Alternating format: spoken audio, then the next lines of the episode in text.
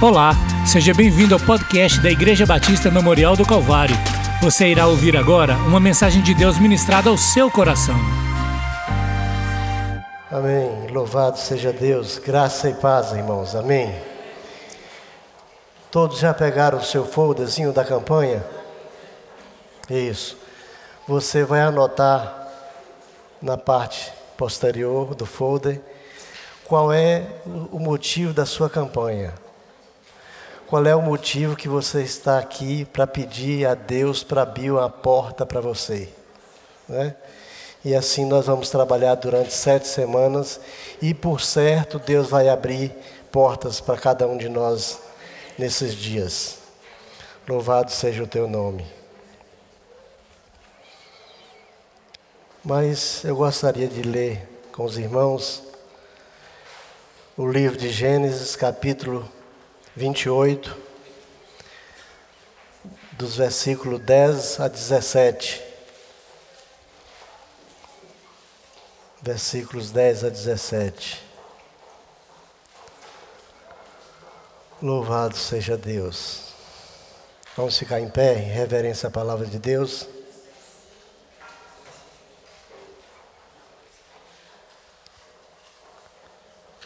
A partir do versículo 10. Diz assim: Partiu Jacó de Beceba e seguiu para Arã. Tendo chegado a certo lugar, ali passou a noite, pois já era sol posto. Tomou uma das pedras do lugar, fê-la seu travesseiro e se deitou ali mesmo para dormir. E sonhou. Eis posta na terra uma escada, cujo topo atingia o céu e os anjos de Deus subiam e desciam por ela. Perto dele estava o Senhor e lhe disse: Eu sou o Senhor, Deus de Abraão, teu pai, e Deus de Isaque. A terra em que estás agora deitado, eu te darei a ti e a tua descendência. A tua descendência será como o pó da terra, estendar-se-ás para o oriente e para o ocidente, para o norte e para o sul em ti e na tua descendência serão abençoadas todas as famílias da terra. Eis que estou contigo e te guardarei por onde quer que fores, e te farei voltar a essa terra, porque te não desampararei, até cumprir eu aquilo que te hei referido. Despertado Jacó do seu sono, disse: Na verdade, o Senhor está nesse lugar e eu não sabia. E temendo disse: Quão temível é esse lugar! É a casa de Deus, a porta dos céus. Louvado seja o nome do Senhor. Deus, nós lemos a tua palavra, pedimos a direção do teu Espírito Santo sobre nossas vidas. Que o Senhor, pois, nos fale nessa noite, nos encha da tua graça, Senhor, do teu Espírito, e nós viemos aqui buscar uma bênção, Senhor. E o Senhor vai abrir as portas para nós, se o Senhor assim o permitir. Nós estaremos lutando com o Senhor. Nós estaremos clamando ao Senhor nessas sete semanas e cremos que o Senhor nos responderá. Nós assim oramos agradecidos e pedimos, Senhor, continue conosco nesse, nessa noite e abençoe os meus irmãos que vieram ao culto. Nós assim oramos agradecidos em nome e por amor de Jesus. Amém e amém. Podem sentar, irmãos. Portas abertas. Portas abertas. E Jacó aqui estava fugindo do irmão Esaú. E chegou no lugar, e ali já era noitinha, ele pegou uma pedra e colocou para fazer travesseiro, e ali deitou o rosto e sonhou. Sonhou que tinha uma escada bem alta que dava no topo dos céus, e os anjos desciam e subiam. Né? Mas eis que Deus fez uma coisa boa com Jacó, fez uma promessa, né? Eis que estou contigo e te guardarei por onde quer que fores. Eis que Deus está conosco por onde quer que nós fomos. Né? E Jacó despertou do sono e despertou assustado com aquele sonho que ele teve. Na verdade, o Senhor está nesse lugar e eu não sabia. Quantas vezes Deus está conosco que a gente não percebe? Né?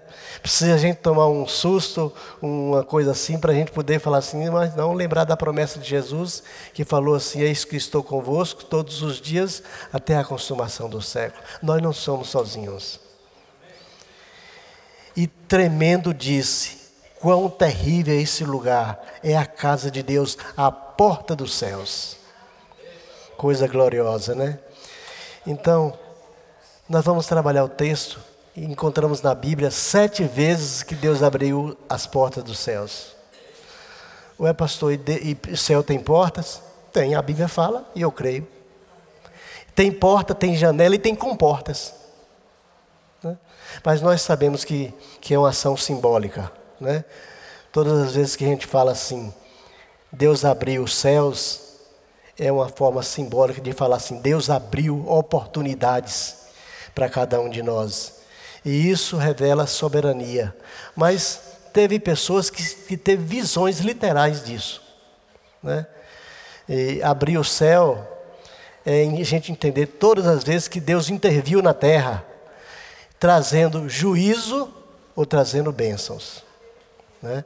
E Deus interviu. De uma forma ou de outra, ou trazendo juízo ou bênçãos, mostra a soberania de Deus. Deus é soberano. Deus faz tudo como Ele bem quer e quiser, com sabedoria. Né? Deus não faz as coisas aleatoriamente. Deus faz com convicção, com sabedoria do que Ele está fazendo. Então Deus abre portas, Deus fecha portas. Deus abre as comportas dos céus, Deus fecha a comporta dos céus. Mas o homem dos nossos dias está abrindo o céu por conta própria. Vocês sabiam disso? O homem está abrindo o céu por conta própria. E nós estamos mandando excesso de monóxido de carbono lá para os céus, para a atmosfera, e já estamos fazendo uma, uma porta, uma, uma abertura na camada de ozônio da Terra, dos céus. Essa camada de ozônio é que protege a Terra dos raios infravioletas. E nós estamos mandando monóxido de carbono. Nós estamos queimando, mandando monóxido de carbono. Como consequência dessa abertura que nós estamos forçando, fazendo voluntariamente, é, o Sol está enviando muita radiação ultravioleta para a Terra e está atingindo os homens, e está atingindo a natureza, e está atingindo os animais. Esse efeito esse acontecimento é chamado de efeito estufa, que a gente está sempre vendo na televisão aí. O efeito estufa. Os cientistas descobriram que está aumentando a, camada de ozônio. Então, essa forma de abrir os céus vai trazer prejuízos para nós, e já está trazendo. Então, não é boa a forma que o homem abre os céus. Né? Mas retornando aqui à Bíblia. Jacó teve um sonho que a escada dava acesso aos céus. Os anjos subiam e desciam por ele, por essa escada. E tremendo de pavor, de temor, Jacó disse: Esta é Betel. Betel significa casa de Deus, a, a porta dos céus. Jacó teve experiência extraordinária com Deus, né? Mal ele fez uma coisa errada ali com o irmão e com sua mãe enganou o pai. Já vem Jacó fugindo e tem uma experiência dessa extraordinária com Deus. Era para a pessoa nunca mais fazer coisa errada, porque ver o céu se abrir, ver os anjos subir e descer, ainda ouvir uma promessa de Deus, é ser amado por Deus demais. Mas, gente, quando os céus se abrem da parte de Deus, sempre é com um propósito divino. Não se abre aleatoriamente. E é soberania. Deus abre o céu como Ele quer e para quem Ele quer. Você já teve alguma visão, alguma experiência, algum sonho, Deus abrindo o céu para você? É coisa muito boa. É experiência muito boa. Então a gente tem que ter o um conceito dos céus. O que é céus? o apóstolo Paulo fala que existe três céus. O primeiro céu é essa atmosfera que nos limita. Quem passa de avião lá em cima vê a grandeza do reino de Deus, da criação. O segundo céu é chamado céu espiritual, onde se dão as, se travam as lutas espirituais. E o terceiro céu são as moradas de Jeová. É o lugar eterno, lugar de alegria, de gozo, lugar para onde os salvos do Senhor vão morar com Jesus. E Jesus falou assim no, no Evangelho de João: Não se turbe vosso coração. Creia em Deus, creia também em mim. Na casa de meu pai tem muitas moradas. Se não for assim, eu vos dizia: Vou preparar-vos lugar. Então Deus está preparando morada para nós lá. Jesus está, está preparando um grande conjunto habitacional, entendeu? Que todos nós vamos morar com Ele. Você está mandando seu material lá para cima? Hein? Nós temos que mandar um material para ele construir nossa casa. Mas o céu é o lugar onde não penetra o pecado, onde não existe nenhuma possibilidade de pecado. O único que tentou pecar e ficar lá foi Lúcifer, foi expulso de lá. Então, o céu é, é, é, é, o lugar onde existe a presença de Deus o tempo todo, a luz de Deus alumia o tempo todo. Né? E é um lugar de paz, de alegria, um lugar de regozijo, é um lugar de, de gozo para onde cada um de nós pensa ir. A palavra para os céus na Bíblia tem duas palavras, no grego e no hebraico. No grego, a palavra céus é uranos, de onde vem Uranus, né? os uranos de Deus. E a palavra hebraica é chamaim. No princípio, Deus criou os céus, o chamaim e a terra.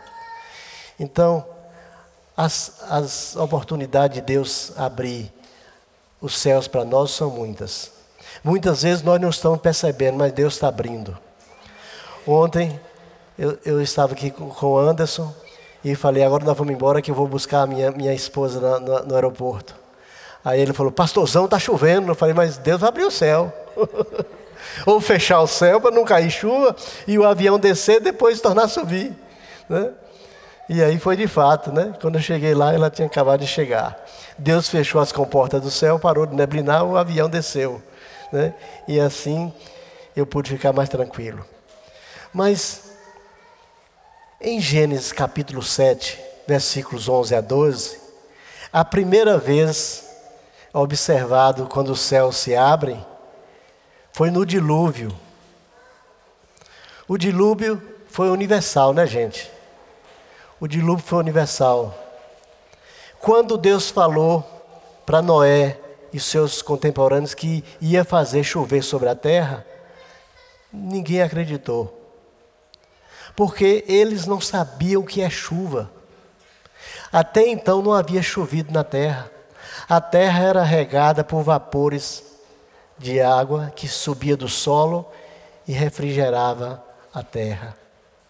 Quando Deus falou para Moisés que ia destruir aquele mundo por águas, a população, aquele povo, não, não, não entendeu. E rio foi de, de Noé. A palavra diz que Noé era reto, íntegro e andava com Deus. Deus encontrou um justo. E naqueles dias já começou a existir os gigantes. Quando as filhas de Deus, os filhos de Deus começaram a ter um caso com as filhas dos, dos homens e nasceram gigantes. E Deus falou assim: entristeceu-se Deus de haver feito o homem. E aí providenciou com Noé fazer uma arca. Está registrado em Gênesis capítulo 7, versículos 11 e 12. Você vai achar, encontrar algumas coisas interessantes nesse texto.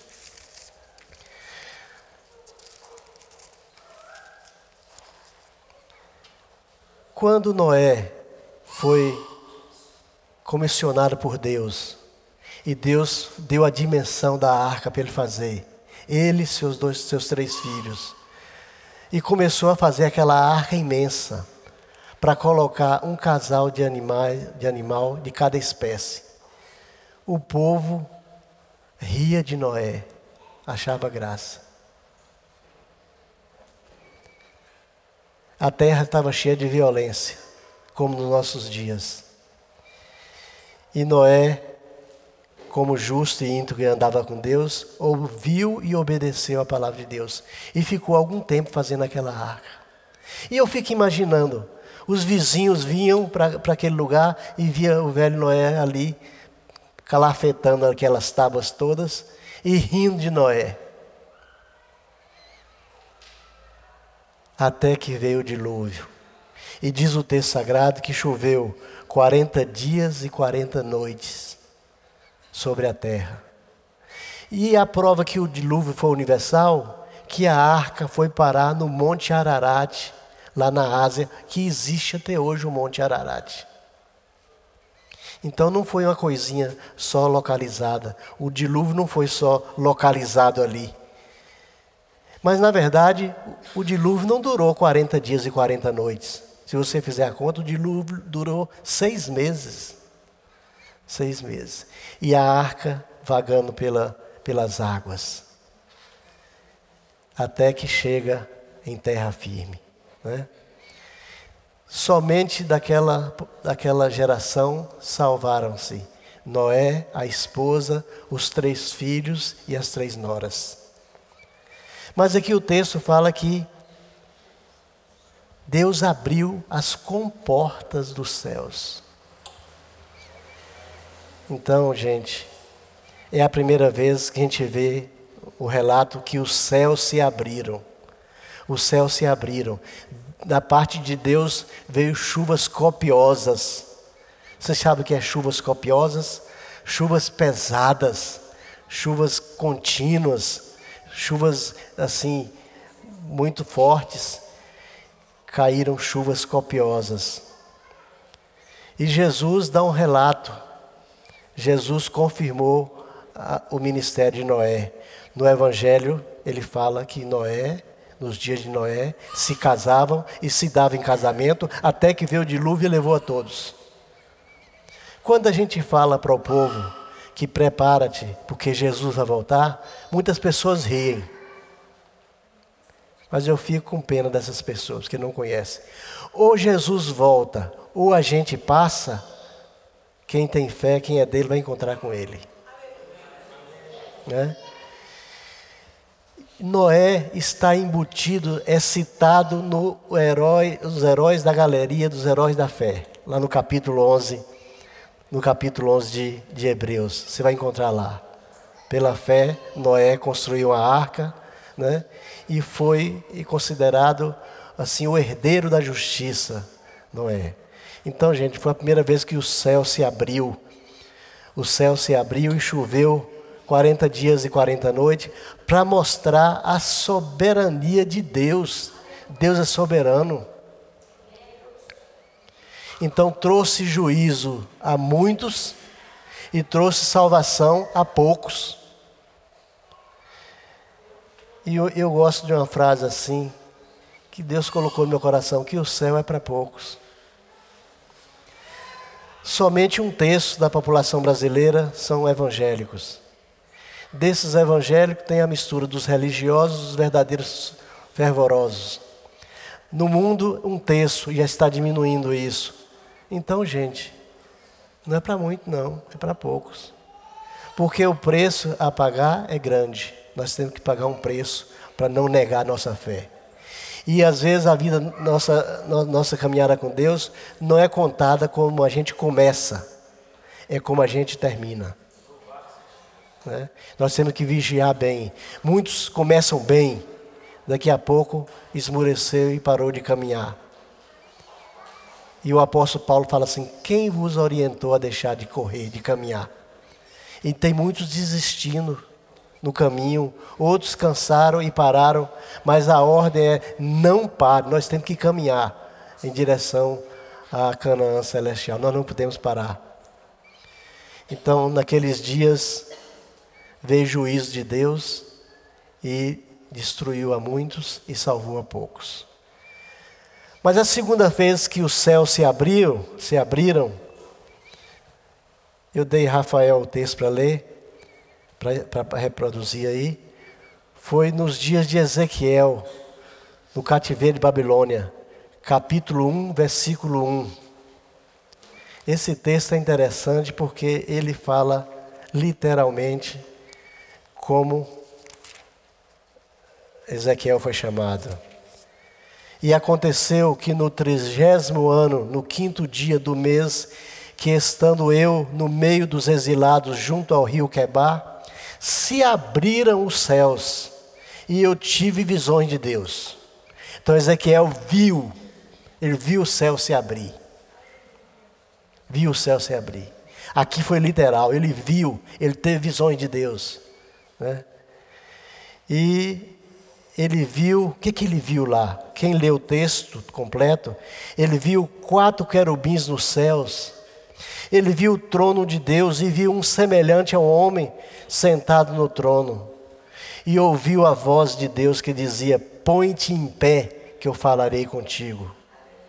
E aí ele diz que então entrou em mim o Espírito de Deus e diz: Eu te envio aos filhos de Israel. Então o céu se abriu aqui e Deus está falando literalmente com o homem, comissionando o homem para ser o atalaia da nação de, nação de Israel no cativeiro de Babilônia. Então Israel teve dois profetas no, no exílio: teve Ezequiel e teve Daniel. E aqui Deus usou Daniel para tratar com os reis que governavam o povo e tratou com Ezequiel para instruir o povo, né? Instruir o povo. Então foi um ato assim irrecusável da parte de Ezequiel. Um chamado desse, quem é que pode recusar? Nenhum de nós pode recusar um chamado de Deus. Nós não podemos ter o espírito de Jonas e ir para outro caminho. Quando Deus nos chama, porque Ele tem uma missão para nós. E compete a nós obedecer. Não, não, não diga não, porque não, não é bom. Mas aqui, Ezequiel não teve como negar, ele viu. Gente, quem foi chamado de uma, so, uma forma sobrenatural nunca mais é o mesmo. Ele viu o céu aberto e viu os querubins lá nos céus e viu um semelhante ao homem sentado no trono e a voz. Eis que eu te envio aos filhos de Israel. E disse mais no capítulo 3: Come o rolo e fala à casa de Israel: Comi e era como mel. A palavra de Deus para nós é como mel. Né? Nós estamos lendo a Bíblia, nós estamos lendo, lendo o Novo Testamento, nós temos comido da palavra de Deus. Comer é alimentar espiritualmente. Claro que não é, é uma forma simbólica. Eu comi e era como mel. A segunda vez que o céu se abriu. A terceira vez que o céu se abriu é ele abre de uma forma contínua. Só que abre as janelas dos céus. Você vai ler sua Bíblia lá, Malaquias 3:10, o que diz a palavra de Deus.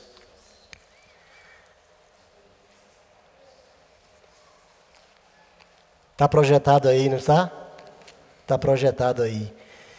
Então, Thaís, Jaldo, eu e muita gente conhece essa, esse texto de cós salteado.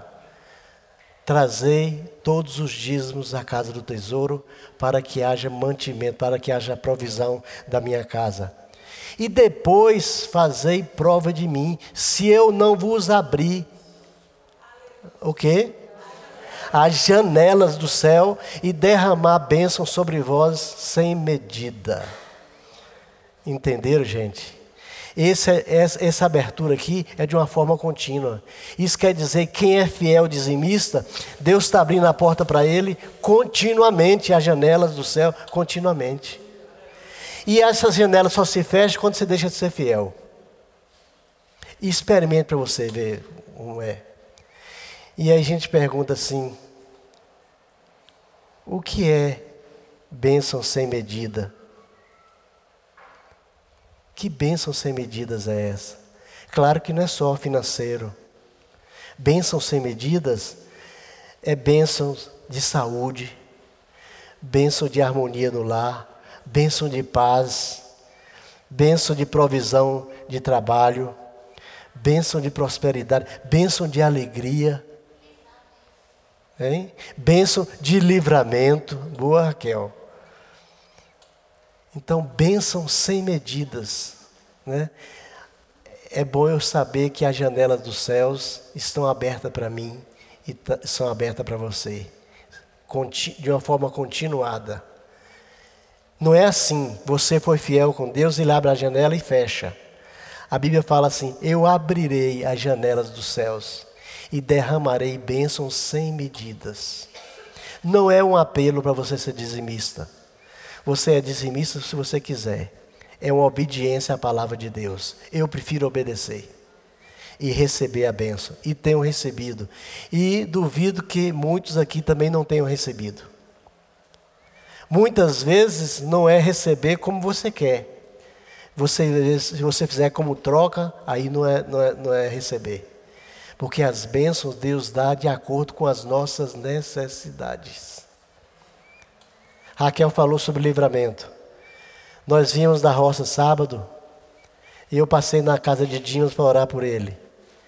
Rony não tinha chegado, não, tinha Rony. Tinha, Rony chegou. Aí nós viemos de, de volta e nós íamos subindo a choça, esse povoadozinho que tem aqui, já perto de chegar no Alphaville. E eu vou subindo, eu e Raquel. E às 5 horas da tarde, mais ou menos. E aí partiu um carro vermelho de lá, vinha. De uma hora para outra, o carro saiu da pista dele e veio em cima de mim. Eu cheguei a fechar o olho assim, vixe, agora. Não falei nem para Raquel. Não deu nem tempo de falar assim, pai, em tuas mãos eu entrego meu espírito. Não deu nem tempo. O negócio foi tão rápido, falei, misericórdia, Senhor. E aí, um trem assim empurrou o carro para lá e puxou outro para cá, que ele bateu, só quebrou o retrovisor. E eu passei, parei o carro na frente e falei, filha, louvado seja Deus, que Deus nos deu um livramento de morte. Né? Um livramento de morte. Se eu já orava todas as vezes que ia viajar, quando eu estou no avião, eu oro mais em cima, por causa da, do, do, dos príncipes das potestades do ar que estão lá em cima também. É, eu agora falei, eu não, le, não, não viajo sem antes, for daqui para Barra do Choça sem antes não ler o Salmo 121. O Salmo da proteção e orar ao Senhor. Ah, mas é, é daqui até ali. Mas daqui até ali pode, pode morrer alguém, como morreu o colega de Jal da semana passada. Então, gente, isso é bênção de Deus, bênção de livramento né, que o Senhor faz para a gente. A quarta vez que o céu se abriu, essa é uma coisa extraordinária. Foi no batismo de Jesus, está registrado em Marcos capítulo 1, versículos 9 a 11. Esse é um texto extraordinário porque a gente encontra aqui umas coisas profundas. Diz o texto sagrado que no dia do batismo de Jesus, os céus se rasgaram. O, o Marcos usa a expressão os outros, Mateus e Lucas, falam que os céus se abriram, mas Marcos fala assim: os céus se rasgaram. Na sua Bíblia e na minha Bíblia está escrito isso. Não está? Logo ao sair das águas, viu os céus rasgarem-se. E o Espírito descendo como pomba sobre ele. Esse aqui é o exemplo clássico da Trindade. Agostinho falava assim: Queres ver a Trindade? Vá ao, ao Jordão. Então, vai na Bíblia Sagrada, no batismo de Jesus no Jordão, que você vai ver o Filho, o Espírito Santo e a voz do Pai. Esse é meu filho amado, em quem me comprazo. Tu és meu filho amado, eu, em ti me comprazo. Saiu essa voz dos céus, o céu se rasgou de um lado para outro, e João Batista viu, e Jesus viu, e nós, pela fé, vemos também, né? É uma cena extraordinária. O céu se abrindo e a voz do Pai e o Espírito Santo descendo sobre forma corpórea de pomba. Este, ou tu és meu filho amado, em ti me comprazo. Essa para mim foi uma das, das maravilhas quando os céus se abriram e revelou uma bênção extraordinária para toda a humanidade. Mas os céus também se abriram e se abrem quando morre um fiel. Em Atos dos Apóstolos, capítulo 7, versículos 55 a 56, conta a história de Estevão, o primeiro mártir da igreja primitiva. Né? Ele estava perante o sinédrio sendo julgado. E Estevão, cheio do Espírito Santo, foi apedrejado até a morte. Antes de morrer, ele viu os céus abertos, viu o Filho do Homem em pé, à destra de Deus. Então, o que, que ele presumiu? Que Jesus estava em pé esperando por ele. Eu creio que Jesus faz a mesma coisa com o fiel da terra. É? Quando um de nós vai passar, eu creio que na hora Deus pode permitir que a gente veja o céu aberto e o Filho de Deus em pé esperando por nós. Disse Estevão: Senhor, recebe o meu espírito. Senhor, não imputes-lhe mais esse crime, esse pecado. E foi apedrejado até a morte. E diz o texto sagrado que o jovem Saulo de Tarso consentia com a sua morte. Estava ali a testemunha da morte do Estevão, né? Então ele viu. Quem disse que ele viu? Dr. Lucas, que escreveu Atos dos Apóstolos. E estava ali naqueles dias. Né? Não, se tinha, não tinha juntado ao Paulo ainda, mas já estava com os apóstolos. E escreveu e narrou que ele viu. Ora, ele não ia inventar coisa dessa. O escritor sacro não ia inventar coisa dessa, né?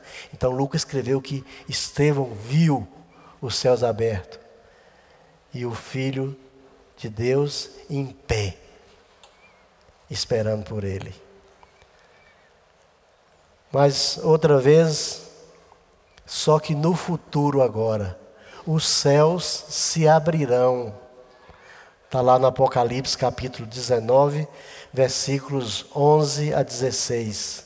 Isso é no futuro. João viu o céu aberto e um cavaleiro no seu cavalo branco descendo com seus santos, com seus anjos, para a batalha do Amagedon. Isso é no futuro, gente. Isso vai se cumprir ainda. E diz o texto sagrado, fala que está na sua coxa direita, seu nome é fiel e verdadeiro. Os olhos desse homem são como chamas de fogo. Na cabeça tinha muitas diademas, escrita o nome que só ele sabe. Estava vestido como um manto tinto de sangue, e o seu nome é Verbo de Deus. E ele vem com seus exércitos, seus anjos, os santos, os salvos, todos montados em cavalos brancos, com vestiduras de linho finíssimo, branco e puro, com a autoridade de um Todo-Poderoso. E na sua coxa direita está escrito: Rei dos Reis, Senhor dos Senhores. João viu, João viu no futuro. Moisés viu no passado e João viu no futuro. Deus é o Senhor, né? Ele leva uns para o passado, leva outros para o futuro. Deus age como bem quiser, com soberania. Né? E aqui o João, o último apóstolo, está escrevendo isso na ilha de Patmos. Essas revelações que ele teve. Né? O céu se abriu e descendo cavalos, cavalos com cavaleiros, e na frente o Senhor dos Exércitos. Coisa gloriosa. Né? A gente nem pode assim contemplar, assim, a nossa mente é, é, é minúscula, é, é ínfima para a gente perceber a grandeza desse ato. Né? E a Bíblia diz que todo olho o verá. vai ser um tal de torcicolo naqueles dias que o povo vai ficar olhando, né? E vai ver aquela glória. A Bíblia fala: todo olho verá, em todo o mundo, né? Agora eu fico imaginando como é que vai ser esses, como é que vai ser esses cavalos. Deve ser igual o Pegasus, né? Mas quem está montado nele tem poder sobre tudo. Sobre a lei da gravitação universal, sobre os céus e a terra, sobre todas as coisas. Né? Jesus tem poder sobre todas as coisas. Né? Louvado seja o nome do Senhor. Então, gente, o Rei dos Reis, o Senhor dos Senhores, virá um dia. E virá comigo e contigo juntos. Vocês já pensaram nisso? Já pensou, missionário Tamar? A Bíblia fala que eles vêm com seus anjos e com seus santos. Os salvos da velha aliança, os salvos da nova aliança. Gente, quem vive pela fé, vive no sobrenatural. Se a gente contar uma história dessa no mundo, vai falar que a gente é lunático. Né? Mas a loucura do mundo, né? a loucura do, do, do Evangelho é loucura para o mundo. Né? Então, é melhor ser louco de fé do que ser louco no mundo. Né? E a sétima vez? A sétima vez é hoje o dia que, que o Senhor vai abrir os céus para nós. Jesus diz: Eu sou a porta. Pode ser a porta dos céus, pode ser a porta da terra. Se alguém entrar por mim, será salvo. Entrará e sairá e achará pastagens, achará alimento. Né? Nessa noite, Jesus quer abrir a porta de milagres para nós. E no ato de fé nós vamos crer. Basta crer no coração e pedir a Jesus. O Senhor pode abençoar cada um de nós. Eu fiz o um convite à Graça, falei, vai lá, Graça. Graça é nossa fisioterapeuta. E e tem um, eu vou falar aqui, viu, Graça? E tem um moço querendo casar com ela. Eu falei, vamos orar e vamos fazer a campanha para ver se, se, esse rapaz é, é de Deus mesmo, para ver se Deus abre a porta. Né? E quem sabe Deus abrir a porta. Né? Deus já abriu a porta de casamento para tantas pessoas aqui. É, Fabina? É? Olha, abriu a porta ali, abriu a porta ali, abriu mais portas. Quantos casamentos já tivemos aqui? Então, eu não sei qual é a porta que você precisa que Deus abra para você. Porta de emprego, porta de, na saúde, porta de concurso. Qualquer uma porta dessa. São muitas as portas. O que nós não podemos é deixar o céu se fechar para nós. Nós não podemos é perder essa oportunidade. Portas de vitória na justiça, Pessoa que tem uma causa que já está desesperado já, já está esquecido e descansou. Mas nós podemos orar e pedir a Deus para abrir portas. Eu preciso que Deus abra quatro portas para mim. E vou lutar com Deus em sete semanas. E vou estar sempre orando, Senhor, abre a porta para mim. Senhor, abre a porta para mim. Abra a porta para mim. Eu tenho três filhos, tenho uma mulher e tenho eu. Senhor, abre a porta de saúde para mim. O Senhor tem derramado certo, mas eu quero mais. Senhor, abre uma porta de casamento para Thaís. Thaís quer casar, Senhor. Louvado seja Deus. Abre, Flavinha tem experiência. Analice, cadê a Analice? Não quer casar não, Analice? Eu estou brincando, gente, mas você e Deus sabem que você precisa. Né? É uma porta de emprego para um filho, é uma porta de, de, de trabalho, é uma porta, um concurso. Né? Tantas coisas que são portas, que muitas vezes se travam, né? mas o Senhor do Apocalipse fala assim: Eu tenho a chave de Davi. Né? A porta que eu abro, ninguém fecha. E a porta que eu fecho, ninguém abre. Então nós vamos abrir, pedir para Jesus abrir a porta para nós, não do jeito que ele fez lá com a igreja lá da Ásia. Eis que estou à porta e bato. Se alguém abrir, entrarei com ele, e cearei com ele, ele comigo. Então, o dono da igreja tem que bater na porta. Não, nós temos que dizer, Senhor, o Senhor pode é bem-vindo à nossa vida, o Senhor é dono. Né? Agora, abre uma porta para mim, Senhor. Né?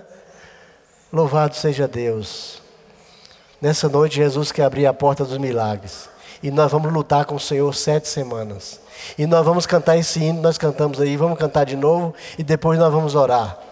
Então, Deus vai abrir a porta dos céus e derramar bênçãos sem medidas para você e para mim. Tem alguém aqui que não precisa de uma porta? Se não tiver, eu vou pedir que você pede a Deus para abrir a porta para mim. Mas eu creio que todos nós temos uma necessidade, né? Você vai colocar no final do seu folder eu preciso uma porta de entrar, de, uma porta aberta para meu filho, para minha filha, para minha vida, para minha mãe. São tantos motivos. E Deus vai abrir essa porta, gente. Louvado seja Deus. Vamos ficar em pé. Eu e a missionária Itamar vamos começar hoje uma campanha para o nosso filho Heitor. Ele passou num concurso em São Paulo, da prefeitura de São Paulo e ficou melhor classificado que os professores dele onde ele faz residência. E ele foi chamado, eu falei, vai, entrega os documentos, assume pela fé.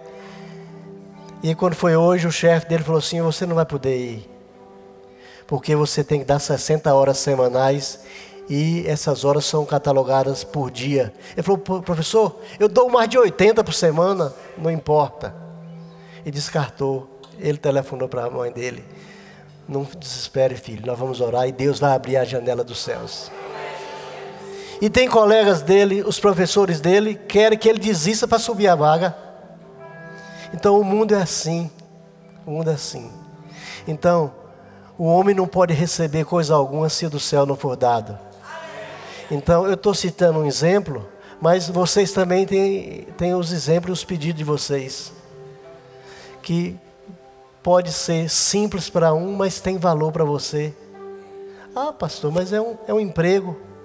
Mas é um emprego que vai definir o futuro dele. Ele, vai fazer, ele fez um concurso, ele pode fazer mais dois concursos e está estabilizado. Então, não, não tem muita importância para muitos. Para aquele professor que disse para ele que ele tem que dar 60 horas. Mas Deus vai abrir uma porta vai fazer uma forma dele dar as 20 horas dele semanais, de dia ou de noite, e segurar o seu emprego até ele terminar a residência. Muitos querem que ele desista. E o inimigo quer que ele desista. E o inimigo quer que a gente desista. E fala assim: não, essa doença não tem jeito. Mas tem. Tem jeito. Jesus dá jeito em todas as coisas.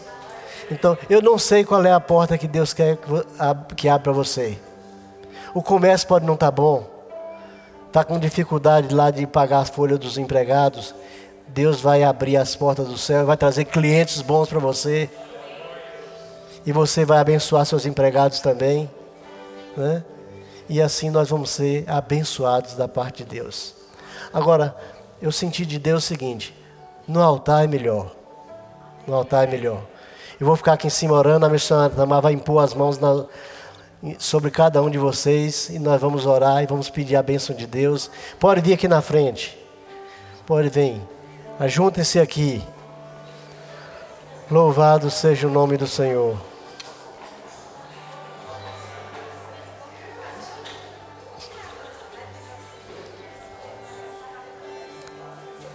Não, não confere.